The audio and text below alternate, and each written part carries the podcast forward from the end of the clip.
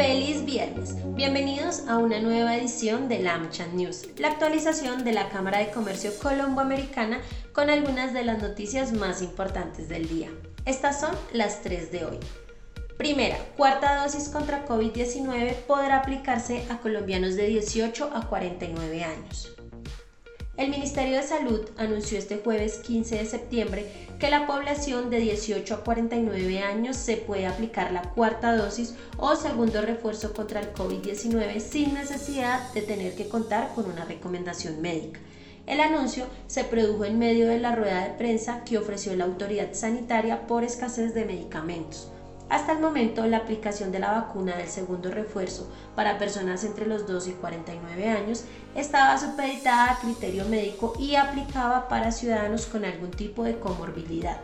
A partir de ahora, los mayores de 18 años podrán acceder a la cuarta dosis cuatro meses después de haber recibido la tercera dosis. La priorización de la vacunación seguirá siendo para personas con comorbilidades inmunosuprimidas, discapacidades que se hayan realizado trasplantes, así como el personal de salud. El Ministerio ha hecho un llamado para que la población mayor de 50 años especialmente se aplique la segunda dosis de refuerzo. Segunda, Gobierno confirmó que desde noviembre reducirán las tarifas en recibos de energía.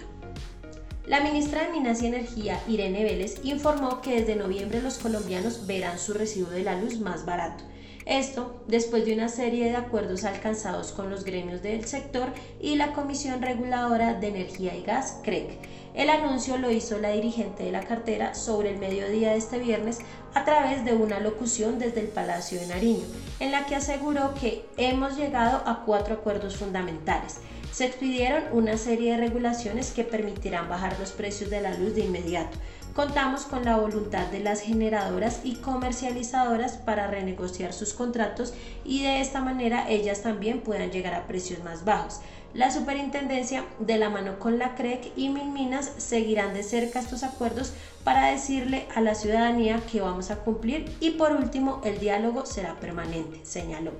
Por su parte, la presidenta ejecutiva de AmCham Colombia, María Claudia Lacutir, calificó como importante este anuncio del Ministerio de Minas y Energía, congresistas y gremios sobre las tarifas de energía y resaltó que esta decisión es resultado del diálogo y consenso en beneficio de todos los colombianos sin afectar la institucionalidad de nuestra democracia.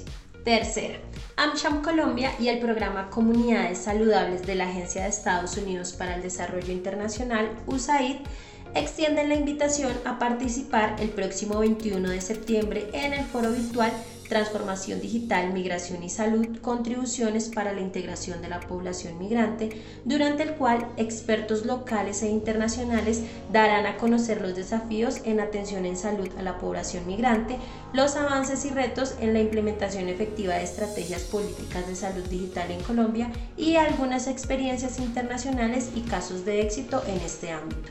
Inscríbase gratis a este foro virtual en www.amchamcolombia.co. Hasta la próxima.